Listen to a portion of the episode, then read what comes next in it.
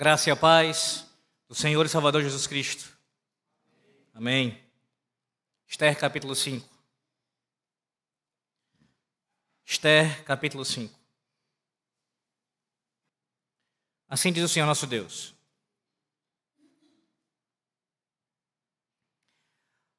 Ao terceiro dia, Esther se aprontou com seus trajes reais e se pôs no pátio interior da casa do rei, defronte da residência do rei.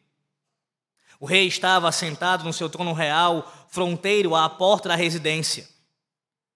Quando o rei viu a rainha Esther parada no pátio, alcançou ela a favor perante ele.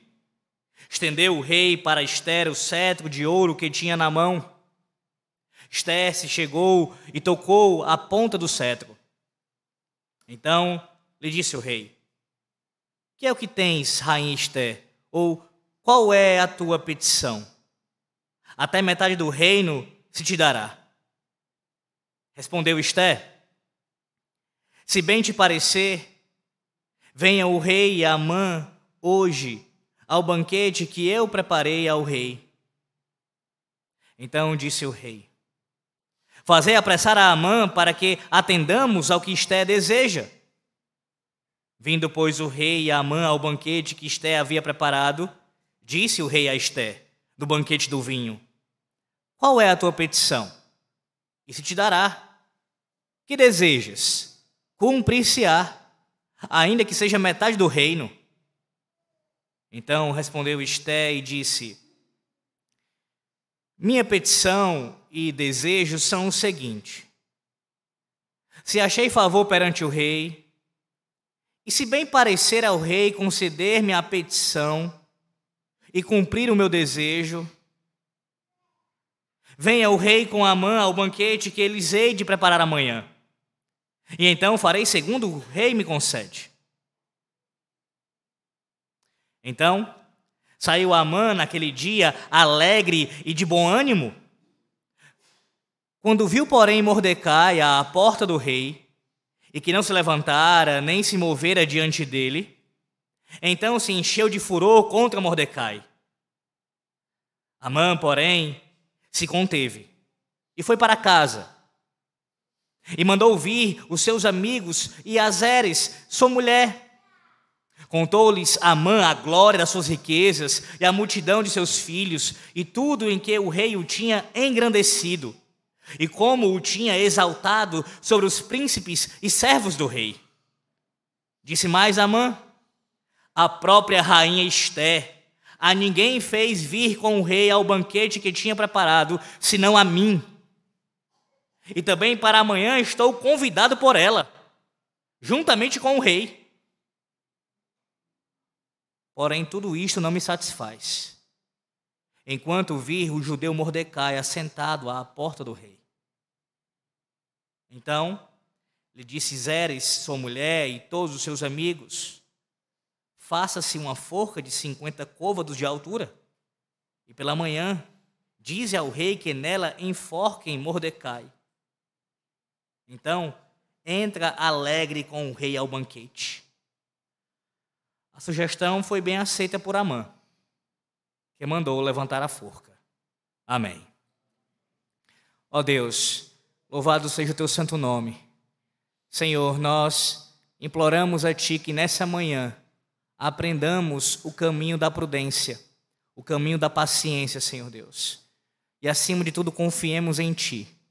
Ao mesmo tempo, ó Deus, como já foi pedido aqui, nós reiteramos que o Senhor destrua por completo qualquer ídolo que ainda esteja em nosso meio.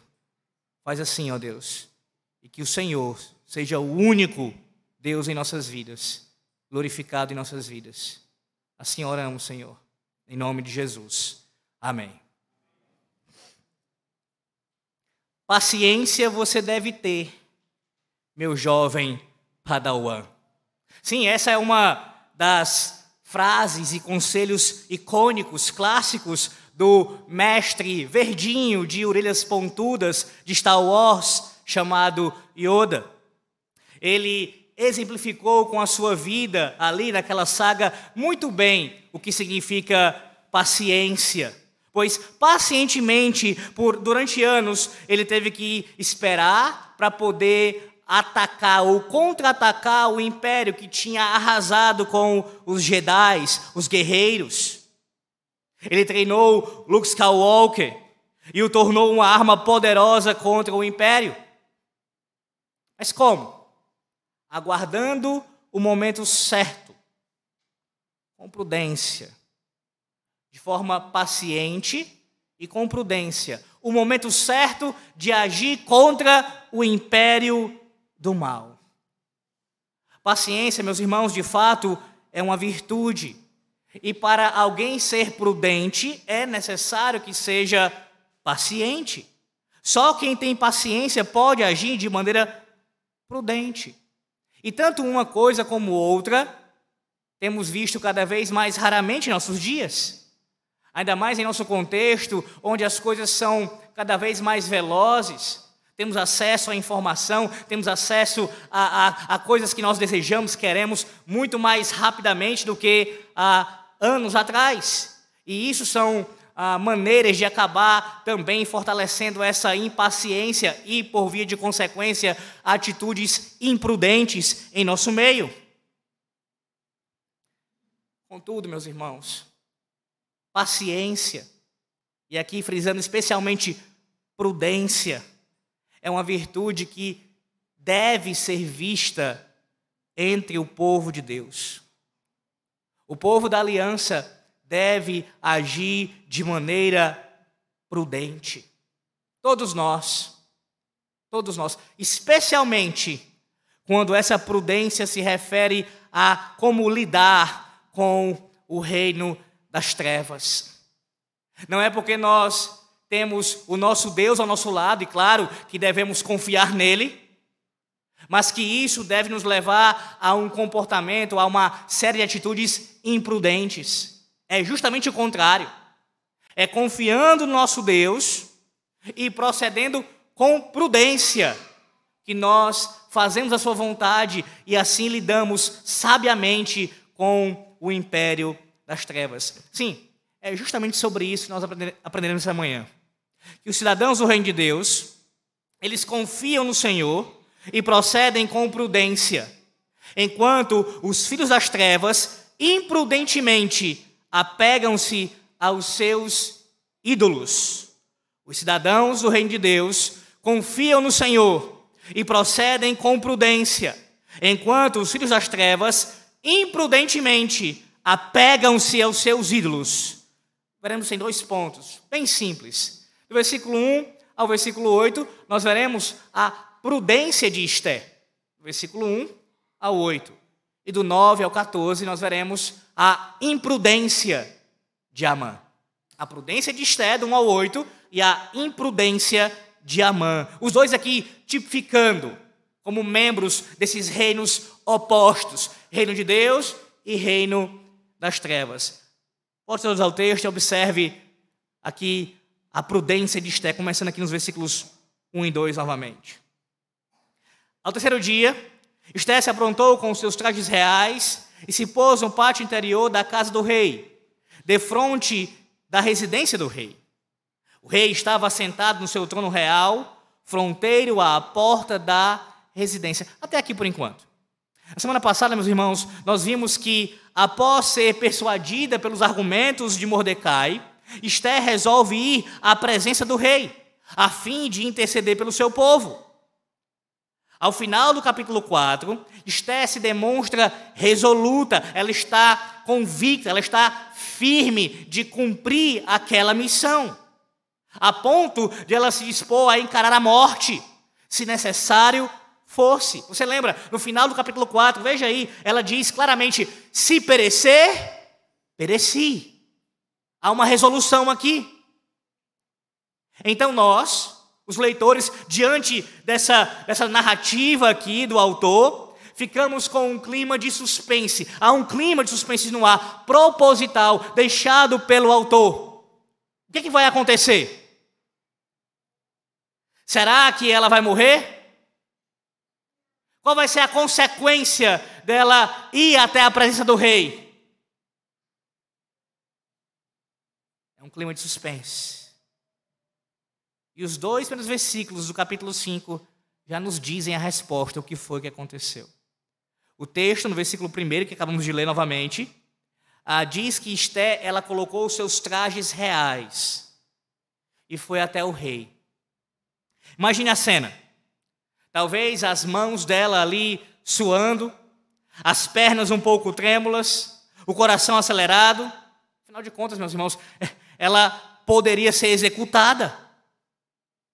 Dizem os estudiosos que, e isso se fala especialmente por parte dos historiadores, que era um costume dos reis persas terem soldados atrás do trono com um machado ali já preparado. Para caso alguém adentrasse a presença do rei sem ser chamado, e o rei não lhe fosse favorável, imediatamente bastava uma ordem do rei para o soldado pegar o seu machado ali e executar aquela pessoa. Se coloque no lugar de Esté por um momento, caminhando para aquela circunstância que ela não sabia qual seria o resultado. Mas o versículo 2 acaba com suspense. O texto diz que Esté alcançou favor perante o rei. E ele demonstra isso através do seu cetro estendido, como um sinal de misericórdia. Em contrapartida, Esté retribui tocando a ponta ali do seu cetro. Sim, o rei demonstrou compaixão para com Esté.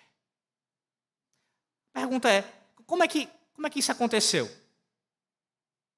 Não é este aqui o mesmo Assuero que depois a sua rainha Vasti por não obedecer uma ordem sua? Pode ser que você diga que a questão é simples. É claro, é simples, Alex. Ele gostava mais de Esté do que de Vasti. Tanto é que Vasti, por muito menos, foi logo colocada para fora. Já Esté, por mais que tenha tido um ato de ah, insolência, segundo o entendimento deles, os persas, ele, por gostar mais dela, por ter um afeto maior por ela, age de maneira benevolente. Talvez essa fosse a sua explicação, lendo aqui o texto de maneira superficial. Contudo, meus irmãos, essa é uma maneira de enxergar não apenas o texto bíblico, mas toda a vida, meramente de forma horizontal. É olhar apenas para o aqui e para o agora, para o que está acontecendo, como se fossem os homens simplesmente que tomassem as decisões e não tivessem absolutamente nada por trás, influenciando e fazendo com que essas decisões se concretizem. Você acha mesmo que Xerxes ele teve um espasmo aqui, simplesmente, do nada, de sensatez? Ah, meus irmãos, o que aconteceu aqui não é essencialmente diferente do que ocorreu no Egito. Assim como Deus agiu sobre o coração de Faraó, ele fez com o coração do imperador persa. Somente com pelo menos duas diferenças aqui. A primeira é que no Êxodo, esta verdade aparece explicitamente. Você lê isso durante a narrativa do Êxodo. Por várias vezes o autor Moisés diz que Deus endureceu o coração de Faraó. Isto é explícito. Já no livro de Esté, essa verdade que está presente não aparece explicitamente, mas implicitamente no texto. Em segundo lugar, lá no Êxodo, Faraó teve o seu coração endurecido enquanto Assuero teve o seu coração amolecido. São essas as diferenças, basicamente. Um está explícito no texto, o outro implícito. Num caso, Deus endurece, no outro, Deus amolece. E por quê? Provérbios 21, 1 lhe responde isso. Como ribeiros de águas Assim é o coração do rei na mão do Senhor. Este, segundo o seu querer, o inclina. O coração dos reis da terra e de todos os homens está nas mãos do Deus Altíssimo. e ele move conforme lhe apraz. Seja para endurecer, seja para amolecer. Ah, nessa manhã, você é encorajado mais uma vez com a doutrina da soberania de Deus. Sim, os corações dos ímpios podem ser inclinados. Qual é o teu problema nessa manhã? Qual é a situação que você tem para ser resolvida que está nesse momento nas mãos de um ímpio? É alguma causa judicial? Problema no trabalho? Algo relacionado ao governo? E aí está nas mãos dos ímpios para serem resolvidos? Resolvida essa questão?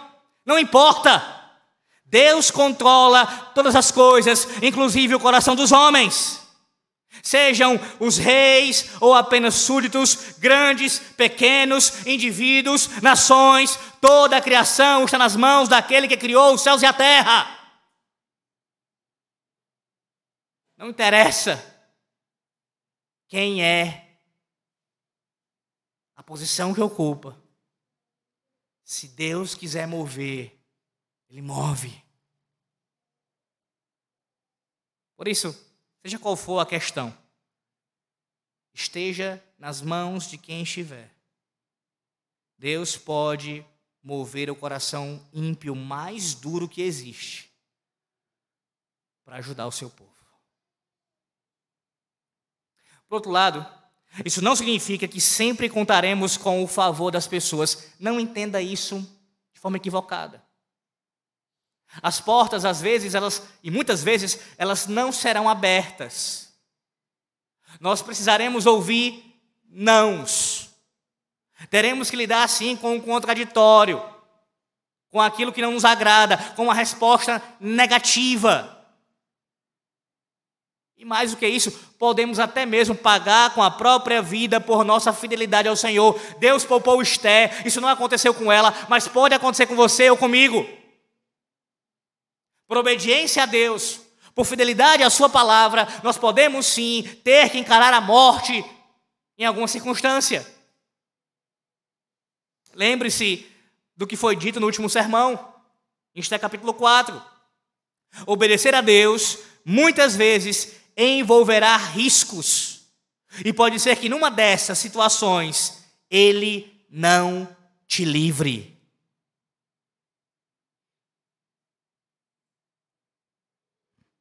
Mas seja o que for que acontecer, vida ou morte, em cada uma dessas coisas, tenha certeza de uma coisa: Deus está agindo. Deus é glorificado no livramento de Esté, em sua vida ter sido poupada, ela ter alcançado o favor do rei, mas o Senhor Deus também teria sido glorificado se Esté tivesse sido morta diante do rei. Porque ela estava cumprindo algo que estava de acordo com sua vontade. Deus seria glorificado na vida e na morte, ou na morte de Esther. Assim como ele será glorificado na sua vida, se você assim procede também. Lembre-se, o Senhor está cumprindo o seu propósito. Ela alcança o favor do rei, mas veja, a narrativa prossegue, no versículo 3. Então lhe disse o rei: Que é o que tens, rainha Esther? Ou qual é a tua petição? Até metade do reino se te dará. Suero sabia que Esté tinha colocado sua vida em risco e certamente não foi por acaso. Ele sabe que ela queria tratar de algo importante. Esté não iria aparecer daquela maneira se não fosse algo sério. Ele sabe disso. Então o texto nos informa algo ainda mais surpreendente. O rei oferece metade do reino a Esther. E ainda que, como alguns comentaristas entendem, essa declaração seja uma hipérbole, não podendo ser tomada literalmente, o fato é que há uma disposição benevolente da parte de Assuero para com Esther. Ele não estava irritado com a atitude dela. Pelo contrário, sua reação é mais que positiva. Percebe? Ele não apenas permite que ela viva, mas até mesmo oferece coisas grandiosas a ela. Por que você acha que ele está fazendo isso? Em última instância, qual é a razão para Assuero demonstrar essa boa disposição para com Esté. Ora, assim como o cetro estendido sinalizando misericórdia, ele também ocorre, essa situação aqui, porque o seu coração está nas mãos de Deus. Deus continua agindo, não apenas poupando a vida de Esté, mas também fazendo com que o coração do rei seja benevolente para com ela, continue sendo benevolente para com ela. Agora, coloque-se mais uma vez no lugar de Esté aqui, nesse momento. Imagine você ouvindo isso da boca do rei. O rei chega para você e diz, depois de poupar a sua vida, qual é a tua petição? Você faria o quê? Ia esperar um pouquinho para falar ou iria contar logo de imediato para ele? Ou então você mudaria de ideia? Ele ofereceu metade do reino. Uma tentação aqui. Talvez você aceitasse a proposta do rei e até tentasse justificar a sua resposta. Ah, sabe, eu, eu vou aproveitar a oportunidade que o rei está me dando. Até porque não é todo dia que uma chance dessas aparece. E isso não quer dizer que eu estou desistindo de ajudar o meu povo. É só uma, um recurso estratégico. Vou esperar só mais um pouquinho. Estou apenas adiando momentaneamente. Mais para frente, eu vou tratar dessa questão com o rei. Inclusive, olha aí, com a metade do reino, eu vou ter mais condições de ajudar o meu povo. Não é exatamente assim que você faz? Todas as vezes que você coloca os seus projetos pessoais acima dos interesses do reino de Deus? E ainda costuma usar esse, esse tom aparentemente piedoso de grande preocupação com a causa do Evangelho, com a Igreja de Cristo, dizendo que está tomando tal decisão porque visa servir melhor ao Reino do Senhor, quando na verdade seu objetivo é servir ao seu próprio umbigo.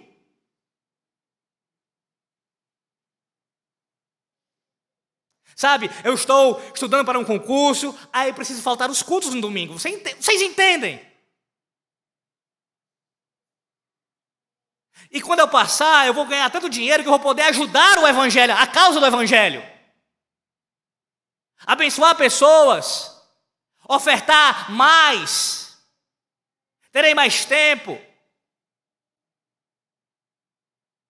Não é assim? Desculpas esfarrapadas utilizadas com o pretexto de dizer que estou fazendo isso agora, esse recuo agora, estou deixando de obedecer aqui, para mais na frente poder fazer. Não! O Senhor Deus quer sua obediência agora, sua fidelidade inteira agora, não parcialmente, mas inteiramente agora. Agora. Perceba a resposta de Esther. Respondeu Esther: Se bem te parecer, venha o rei Amã hoje ao banquete que eu preparei ao rei. Você consegue observar o que aconteceu aqui? Nesse momento, Esther não foi influenciada. Ela não foi assimilada. Esther resiste à tentação e faz um convite ao rei para um jantar organizado por ela. E nessa ocasião, supostamente, ela iria fazer o pedido. Esté, nós vimos até o capítulo 3 ali, até o início do 4, ela ainda muito envolvida e assimilada pelo reino, mas, mas para o, pelo reino dessa, dessa terra, os reinos dessa terra. Mas veja como agora, já desde a sua resolução, e agora mais ainda, ela demonstra convicção em permanecer firme no seu propósito de interceder e de ajudar o povo da aliança. Ela não cede à tentação. E, no lugar de fazer o pedido, dizer qual era o pedido, ela fala de um jantar aqui. Como é que você entendeu esse texto até hoje? Esse, esse adiamento aqui da, da fala de Estela, ela deixando para falar apenas depois e propondo aqui esse jantar. Como é que você entendeu até hoje?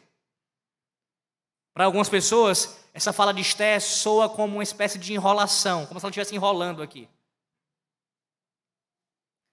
Mas se você notou bem o que o texto diz, na verdade, não apenas esse versículo, mas todo o contexto, você percebeu que há detalhes aqui importantíssimos que fundamentam esse, por assim dizer, atraso em ela citar o seu pedido abertamente. Veja, primeiro que enquanto ela estava ali na sala real, ela está preparando um jantar ao mesmo tempo. Ela está se preparando para ah, ir ter com o rei, e antes disso mesmo já tem cozinheiras trabalhando ali, preparando um banquete para Assuero. Além disso, veja que o texto diz no início que ela se vestiu com os trajes reais, as melhores roupas. Olha a preparação de Esther. O principal é que ela se preparou espiritualmente, lembra? Foram três dias de jejum. Esther não está fazendo isso daqui, esse adiamento do pedido, essa proposta do jantar, como se fosse de maneira aleatória. Há um contexto de preparação aqui todo envolto da questão. Ela se preparou muito bem para isso. Além disso, repare na maneira dela falar com o rei. O tom de Esté é de humildade, de alguém que conhece o seu lugar. Veja a prudência dela.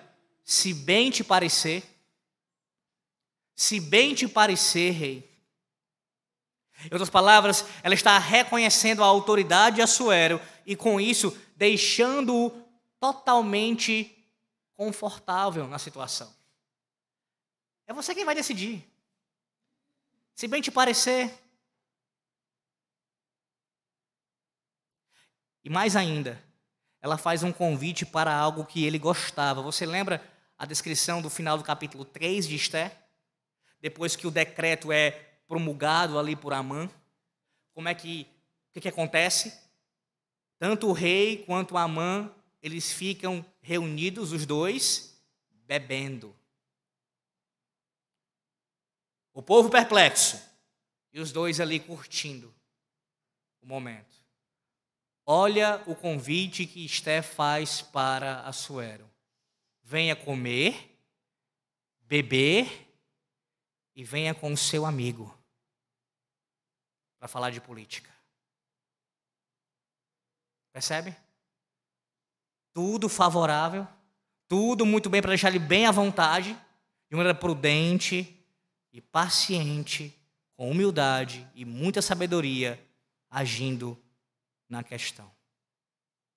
Mas no início do versículo 5, nós temos aqui uma estrutura nesse versículo, no início do versículo 5, que fica ainda mais evidente que Esté age de maneira estratégica. Diz o início do versículo 5: Então disse o rei: Fazei apressar a Amã para que atendamos ao que Esté deseja. Para que atendamos ao que Esté deseja, ou para fazermos conforme a palavra de Esté. É isso que está falando. Ironicamente, como é bem próprio aqui do autor do livro de Esté, ele nos mostra, o autor do livro, que Esté é quem de fato está assumindo o controle da situação. Não foi uma fuga, foi algo intencional.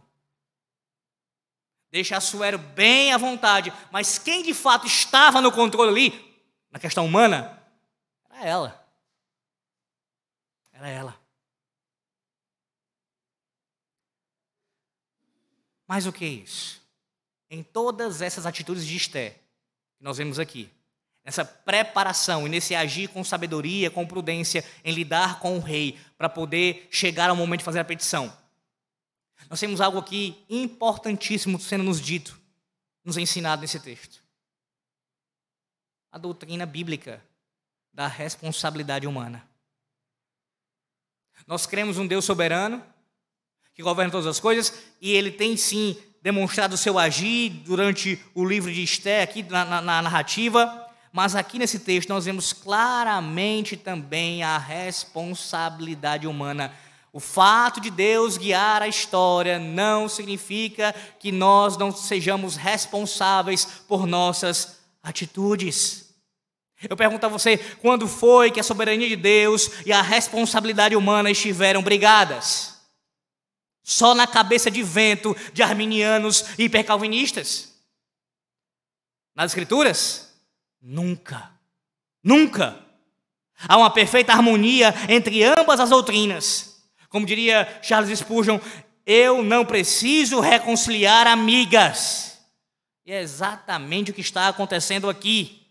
Deus agindo soberanamente e providencialmente guiando a história e o seu decreto está se cumprindo sem violentar a vontade da criatura, nem tirar a liberdade ou a contingência das secundárias, as causas secundárias, mas estabelecendo-as. Muito bem declara a nossa confissão de fé no capítulo 3.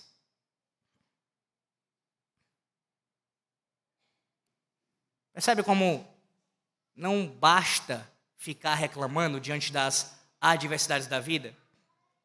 Havia um problema sério ali para eles tratarem. O povo estava ameaçado de extinção.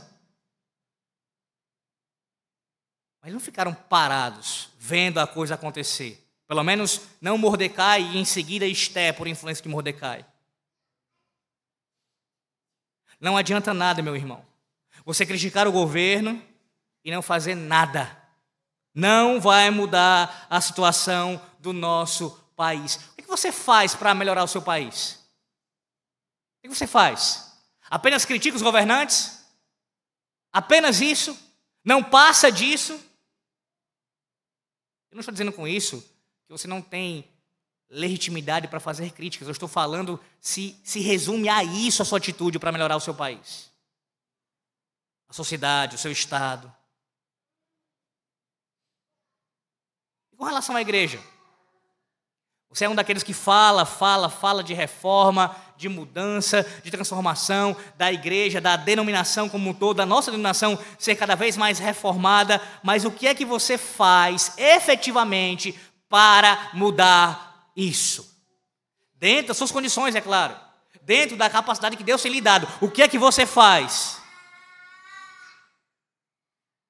Essa preparação de Esté toda aqui, meus irmãos, essa a sua atitude de se engajar e de se uh, colocar à disposição de servir ao reino, mostra a nossa responsabilidade de trabalhar pelo reino de Deus. Nós somos responsáveis. E não, isso não significa dizer que todos cumprirão a mesma função.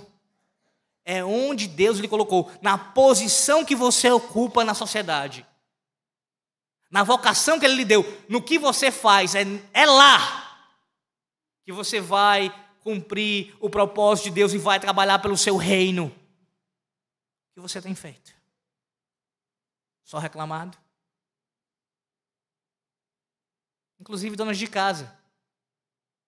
Para não ficar aqui de forma nenhuma, passar batido e dizer que, ah, eu sou um dono de casa, o que eu posso fazer? O que você pode fazer? Deixa eu me dar um exemplo. Criar filhos para a glória de Deus é uma maneira de trabalhar pelo reino dele. Crie seus filhos para a glória de Deus, no temor do Senhor. Que isso acontecendo, confiando em Deus que opera, você terá contribuído grandemente para o reino de Deus, para o seu país, para a sua igreja. O texto continua e chegamos ao momento do jantar. Diz o texto: Vindo, pois, o rei a Amã ao banquete que Esté havia preparado, disse o rei a Esté, no banquete do vinho: Qual é a tua petição? E se te dará? Que desejas? Cumprir-se-á, ainda que seja metade do reino.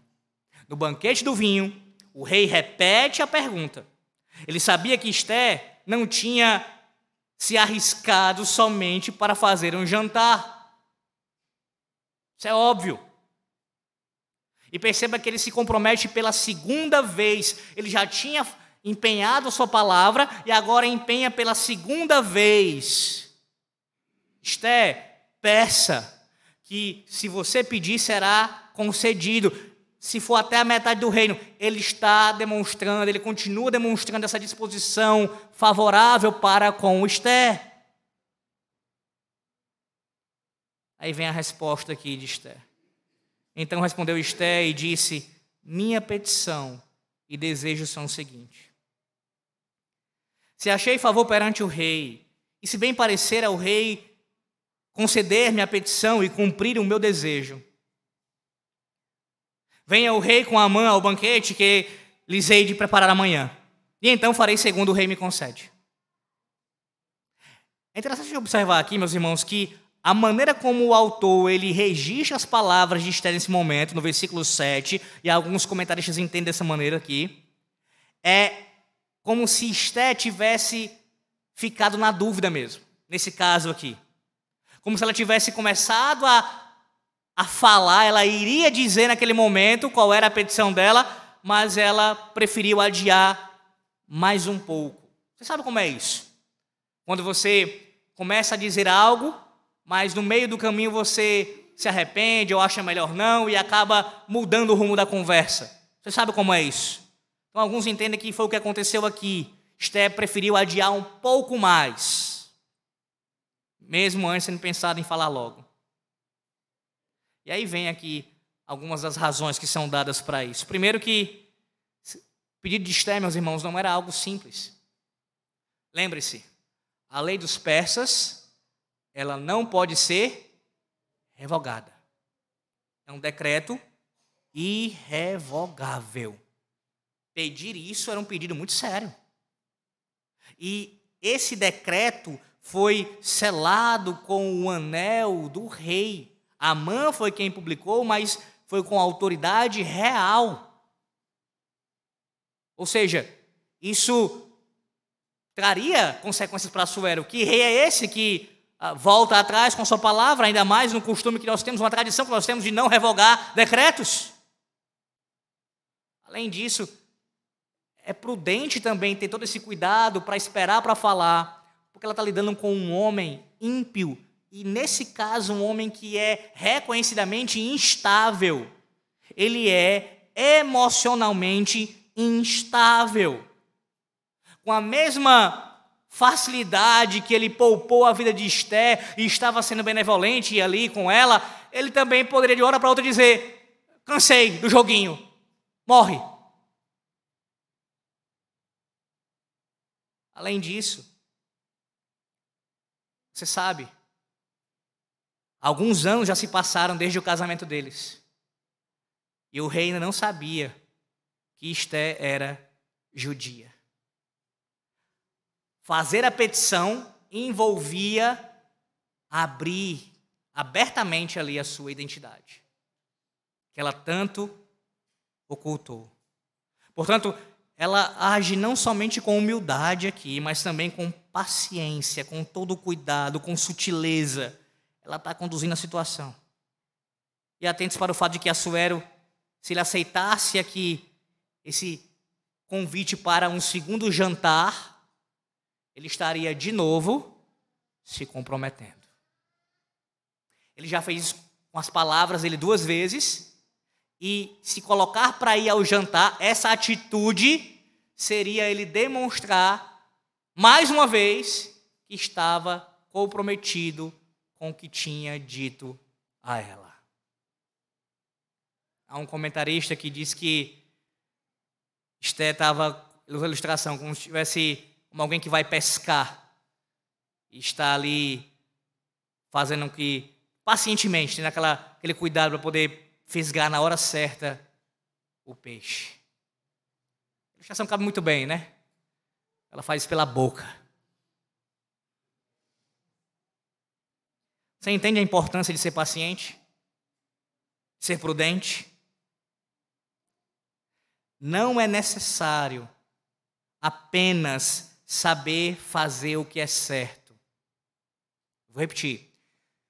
Não é necessário apenas saber fazer o que é certo. Nós temos que saber fazer o que é certo.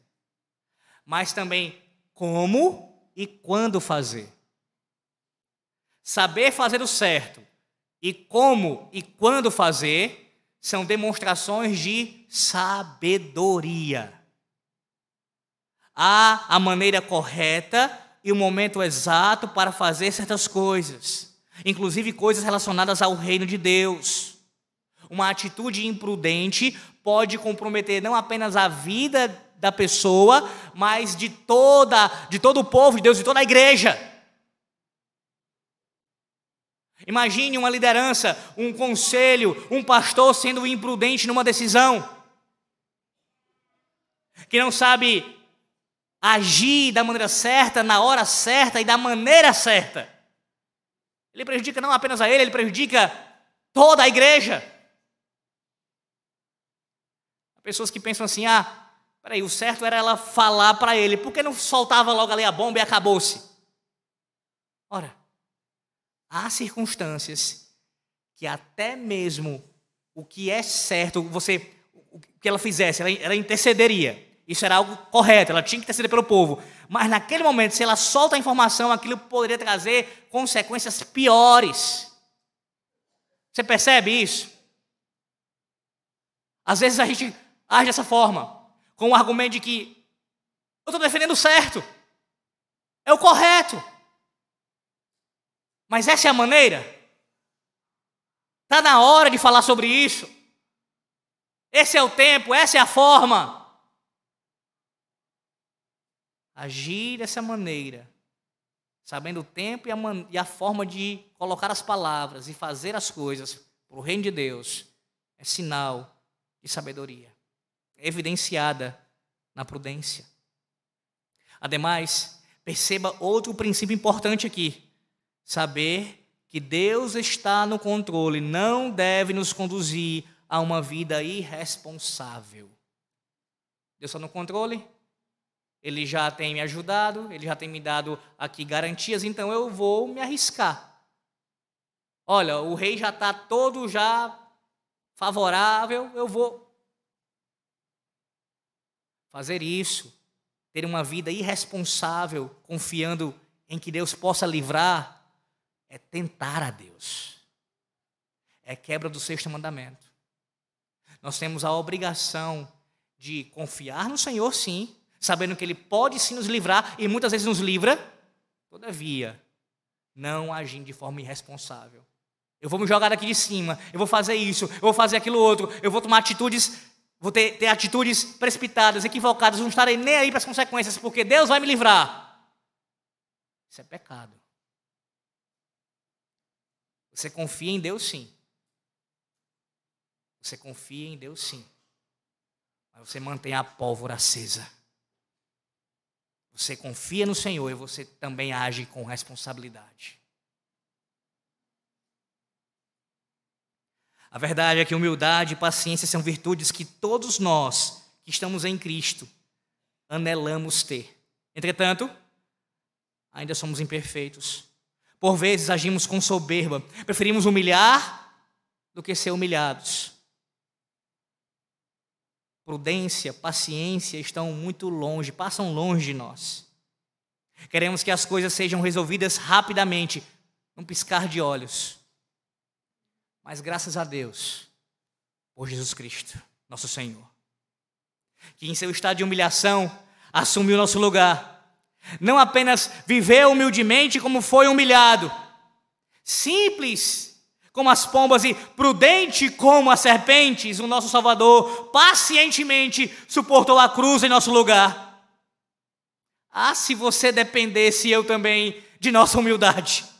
Ah, se você dependesse da sua paciência para a sua salvação, da sua prudência para a sua salvação. Ah, se o reino de Deus dependesse dessas virtudes em você para que ele avançasse. De todo, ele já teria sido arruinado e você e eu também estaríamos condenados. A nossa salvação e o reino de Deus são sustentados pelo bendito redentor o mediador do pacto da graça. Sobre ele que repousa a nossa segurança. E somente nele. Mas além disso, meus irmãos, além de nós aprendermos sobre a prudência de Esther, nós vemos na segunda parte do texto a imprudência de Amã. Veja, a partir do versículo 9, a imprudência de Amã. Versículos, versículo 9. Então saiu Amã naquele dia, alegre, de bom ânimo. Quando viu, porém, Mordecai à porta do rei e que não se levantara, nem se movera diante dele, então se encheu de furor contra Mordecai. Essa segunda parte do texto aqui, que começa no versículo 9 e vai até o 14, ela é claramente uma mudança de cenário. Como um teatro, que por meio das cortinas abertas e fechadas, as cenas mudam. Essa é a ideia aqui. A partir do, versículo 9, nós temos uma mudança do cenário. Primeiro, concentrado ali na ida de Esté até o rei, em seguida, passando pelo banquete e terminando com ela dizendo que no outro dia iria contar finalmente qual era a sua petição. Aí vem o autor no versículo 9 e nos mostra Amã saindo ali daquele jantar. O texto descreve a condição emocional de Amã em dois momentos. O primeiro é logo após ele sair daquele lugar, do jantar ali. No original, você não tem aí na tradução aparecendo a palavra, mas no original aparece a palavra lev, que é coração coração. O autor está nos dizendo que o coração de Amã está tomando, tomado de alegria. Ele está cheio, cheio de alegria, radiante, muito contente com aquela situação. Ora, ele acabou de sair de um jantar com os monarcas. Esse Amã realmente, como diz o seu nome, é magnífico. No entanto, em seguida, ele veio Mordecai de novo. E a honra que ele tanto esperava, que ele tanto queria, novamente, não lhe é dada. E qual é a consequência? Rapidamente Amã muda seu humor. O coração que antes estava cheio de alegria, se regozijando em si mesmo, agora se enche de furor, de ira. Amã, meus irmãos, ele era extremamente orgulhoso. Esse texto nos mostra também essa verdade, assim como já mostrou anteriormente o autor. E claramente estamos diante de um homem que vivia e amava o reconhecimento público. E quando ele não alcançava esse reconhecimento, o que ele fazia? Ele mudava de ânimo repentinamente. Aí você pergunte, mas Alex, é pecaminoso você buscar reconhecimento? Sempre é pecaminoso isso? Claro que não, meus irmãos. É claro que você buscar ser reconhecido como um bom marido, um bom pai, um cristão fiel, alguém que é um bom trabalhador, isso em si mesmo não é pecado. Buscar o reconhecimento nesse sentido. Essas coisas em si mesmas não tem nenhum problema você buscar o reconhecimento nessas áreas.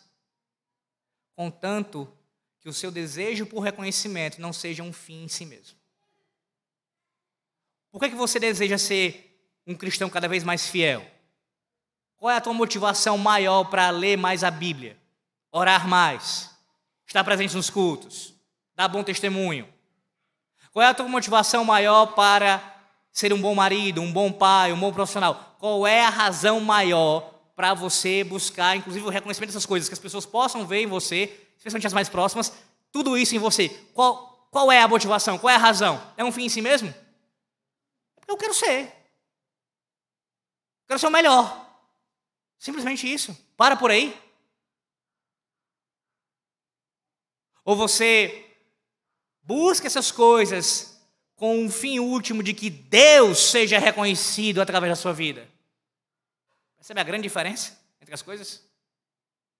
Quando você busca estas coisas, esse reconhecimento, para que Deus seja visto.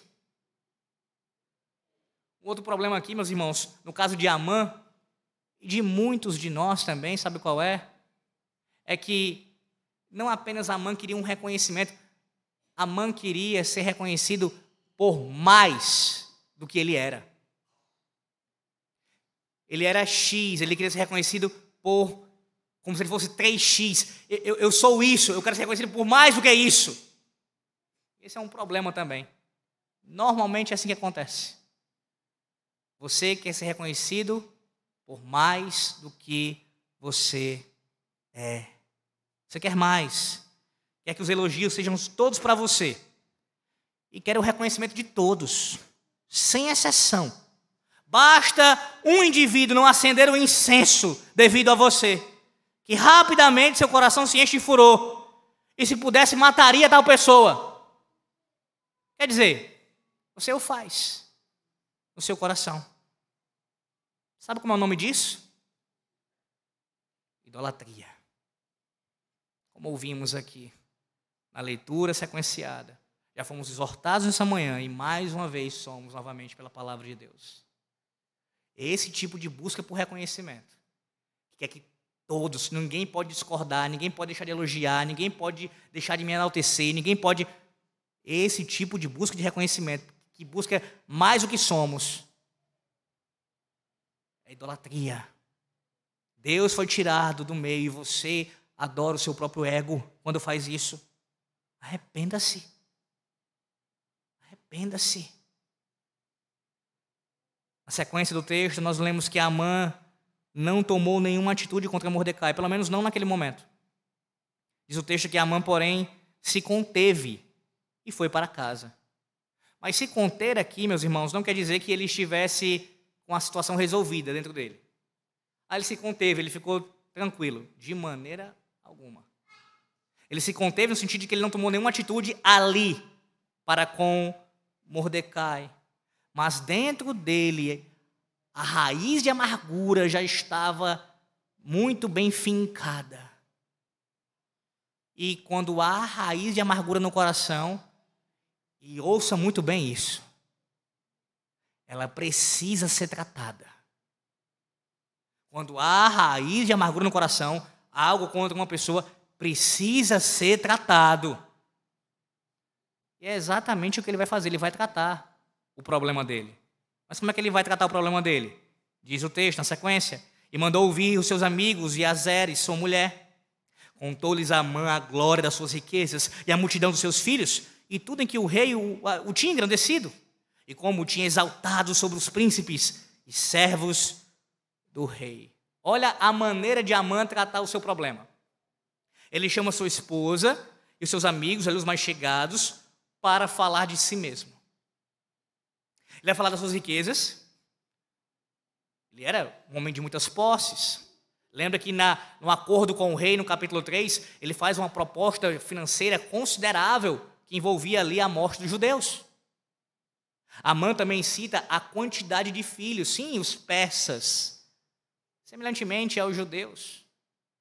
Entendiam que muitos filhos eram um sinal da bênção, no caso deles, da bênção dos deuses. Ele se vangloria por isso, eu tenho muitos filhos. Os deuses têm me abençoado. E também fala a sua posição política. Eu sou a segunda pessoa do reino, acima de mim só o rei. Só o rei.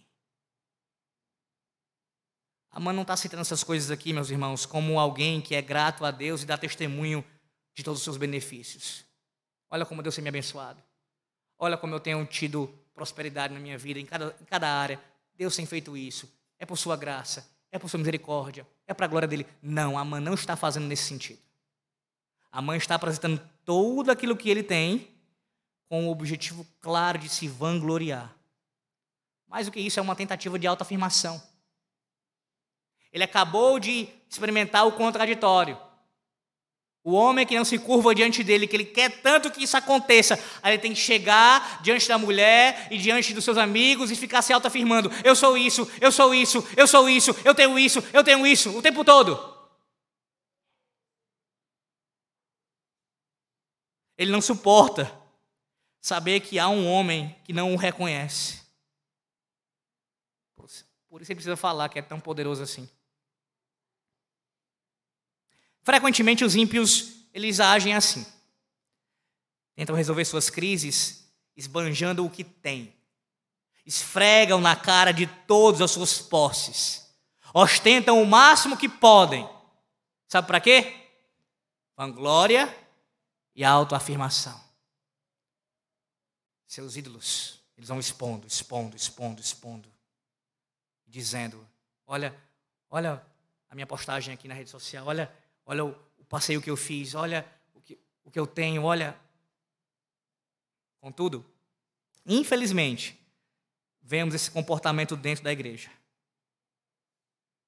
Quantas pessoas não tentam resolver seus problemas, suas crises emocionais, através de comida, compras.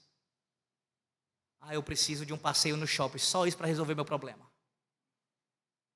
Não, não estou dizendo que isso é pecado você passear no shopping. Estou dizendo que quando você utiliza isso como um fim último, como se isso fosse tratar o problema, como se isso fosse lhe acalmar, se isso fosse lhe trazer a paz verdadeira. Ah, eu estou há muito tempo sem viajar, preciso fazer uma viagem. Tudo bem, mas isso não pode ser o que preenche o seu coração. Não pode. Pense numa coisa que dá vergonha alheia. É ver alguém falando de si mesmo como a mãe fez aqui. Você não fica não com vergonha alheia? Imagina a cena. Porque provavelmente era algo que devia acontecer com alguma frequência. Não foi algo isolado aqui. Ele chama a mulher, chama os amigos e começa a falar de si mesmo. Imagina, um cara fazendo isso, um homem já com uma certa idade, na posição que ele tem, começa a falar, se gabar. Pense numa vergonha alheia. O indivíduo fala da quantidade, porque a gente vê isso também, na igreja, da quantidade de livros que leu. Ah, esse ano eu li 200 livros. E aquele tom piedoso, sabe? Aquele tom aparentemente, sabe, é, é espiritual. É não, ele quer passar na cara do irmão que não leu.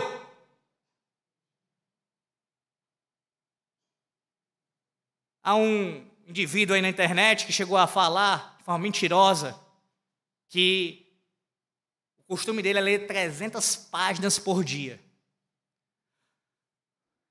É pastor, marido e pai. Tem canal no YouTube e outras coisas que ele faz. Lê 300 páginas por dia, pode ter certeza. A mulher não tem atenção, os filhos também não, a igreja está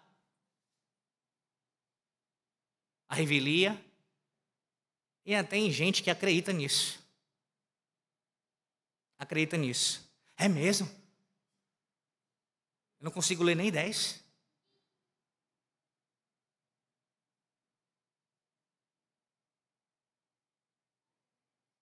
Outros se gabam, se vangloriam pela quantidade de pessoas que ganhou para Cristo.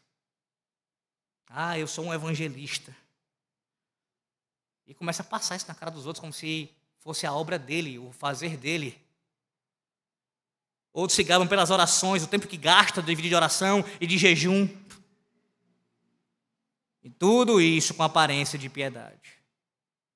Mas não passa de uma busca por reconhecimento. Seja de mais espiritual, de mais conhecedor, de mais. seja o que for. Mas observe que Amã ainda tem mais uma última coisa pela qual se gabar. Disse mais Amã: a própria rainha Esté, e ninguém, a ninguém fez vir com o rei ao banquete que tinha preparado, senão a mim. E também para amanhã estou convidado por ela, juntamente com o rei. Portanto, o que chama mais atenção aqui, nessa fala de Amã, é o que ele acaba confessando em seguida. Ele se gaba também por isso, né, por ter sido chamado para o jantar e ter sido refeito o convite a ele. Mas veja o que ele diz em seguida. Porém, tudo isto não me satisfaz, enquanto vi o judeu Mordecai assentado à porta do rei. Ele está fazendo uma confissão. Isso é uma confissão. Ele acabou deixando escapar isso.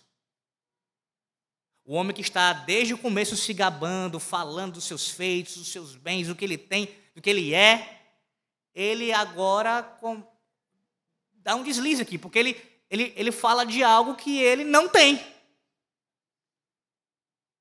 Eu não tenho isso. E isso não me deixa satisfeito, eu não estou satisfeito plenamente, porque eu não tenho isso.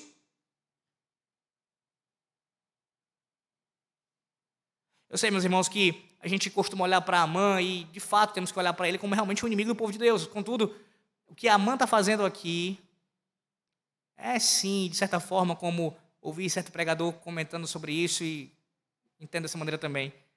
Uma espécie de pedido de socorro. Ele está abrindo o coração dele aqui para que eles sejam mais chegados. Não digo intencionalmente, não digo propositalmente pedindo socorro, mas do seu coração escapa isso pela sua boca, pelos seus lábios. E ele demonstra ali a sua necessidade de satisfação que não poderia ser encontrada em nenhuma daquelas coisas. E esse era o momento, era a deixa para os seus amigos, para a sua mulher confrontá-lo.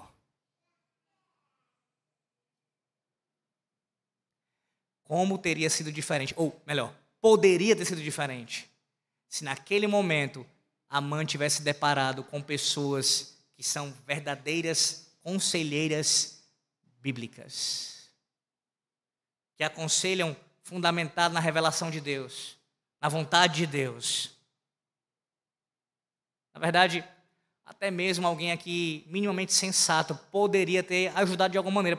Dito assim, peraí, amor, você acabou de falar tudo que você tem, nós sabemos, nós presenciamos. A mulher, no caso, eu faço parte disso, eu estou. E, você está insatisfeito por conta de um homem, de um judeu que não está se curvando diante de você. Você percebe como isso é desproporcional, amor? a tua insatisfação está te tomando dessa maneira, você está tão indignado com isso que isso está sendo mais importante, você está dando mais atenção a isso do que a tudo que você acabou de dizer que tem. Era necessário um confronto. Entretanto, o próprio Amã tinha escolhido os piores conselheiros para estar ao seu lado. Eis o conselho.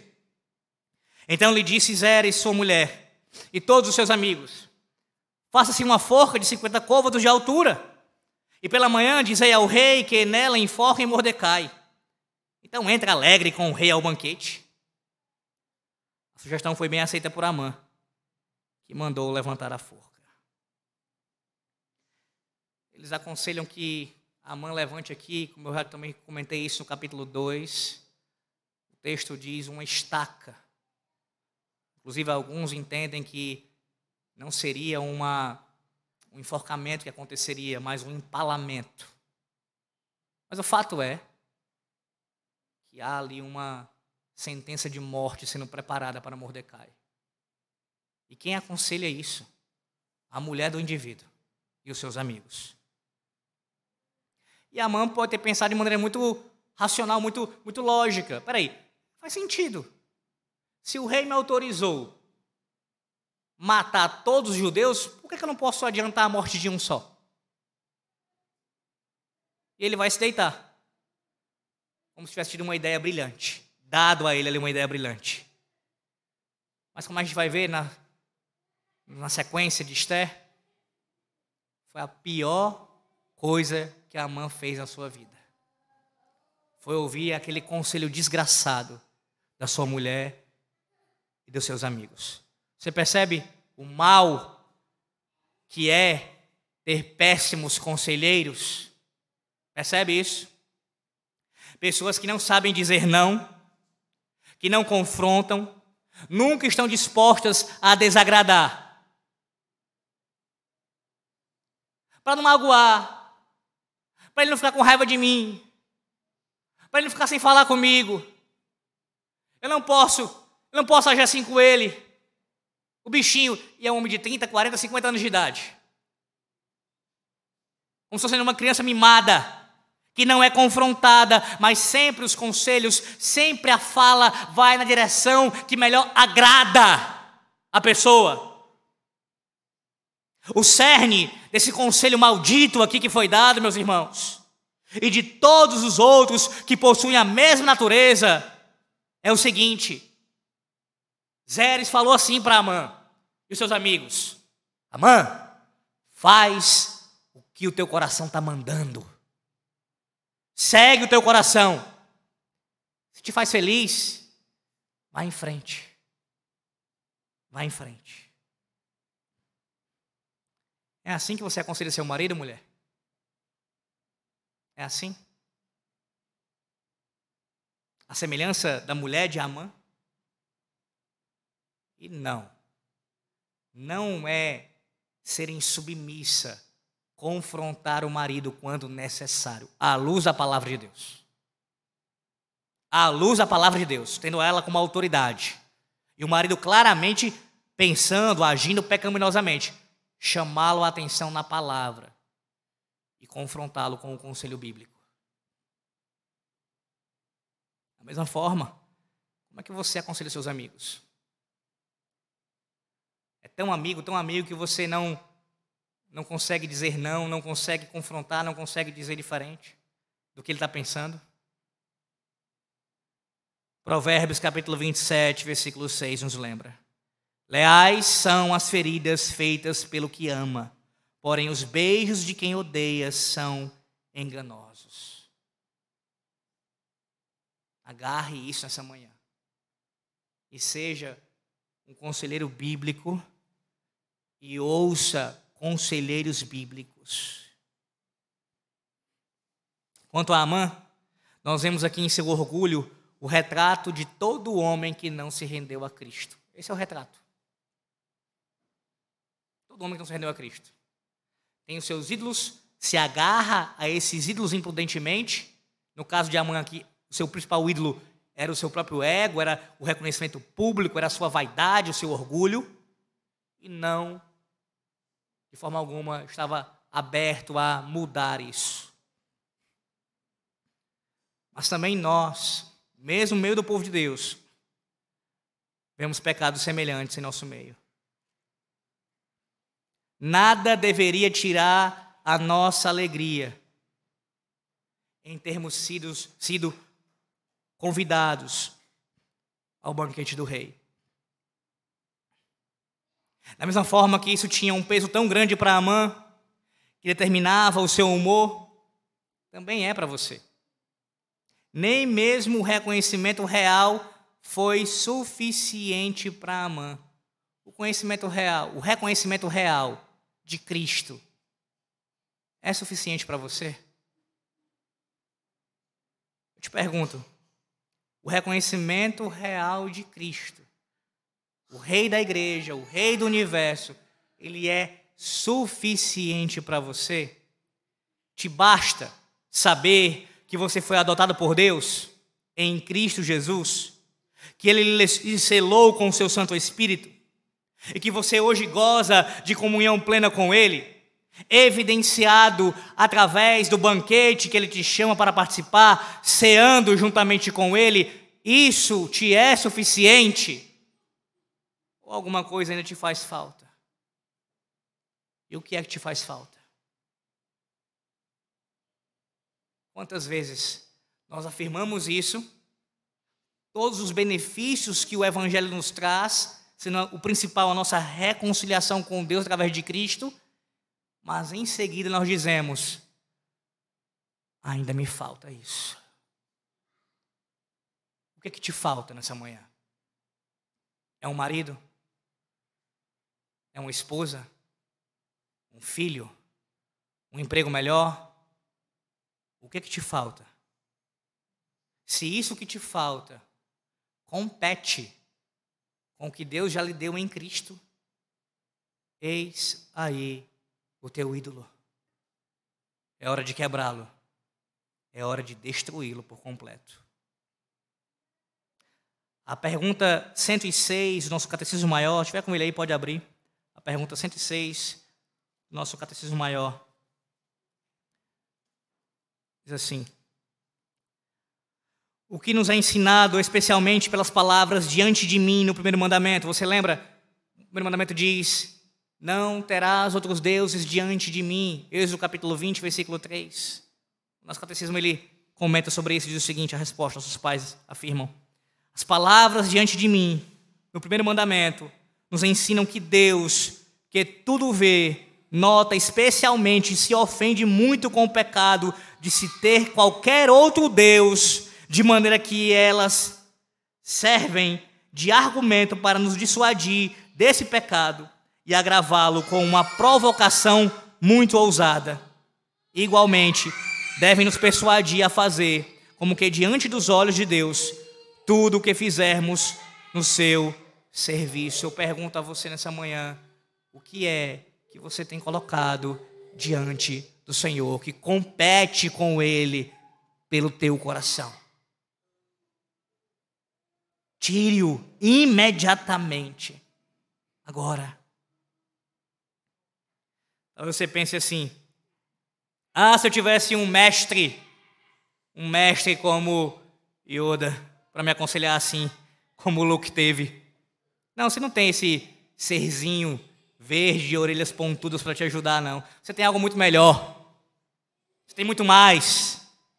Você que está em Cristo tem o próprio Cristo onde os tesouros da sabedoria e do conhecimento estão ocultos. O próprio Cristo te aconselha, o próprio Cristo te exorta, o próprio Cristo te lembra nessa manhã.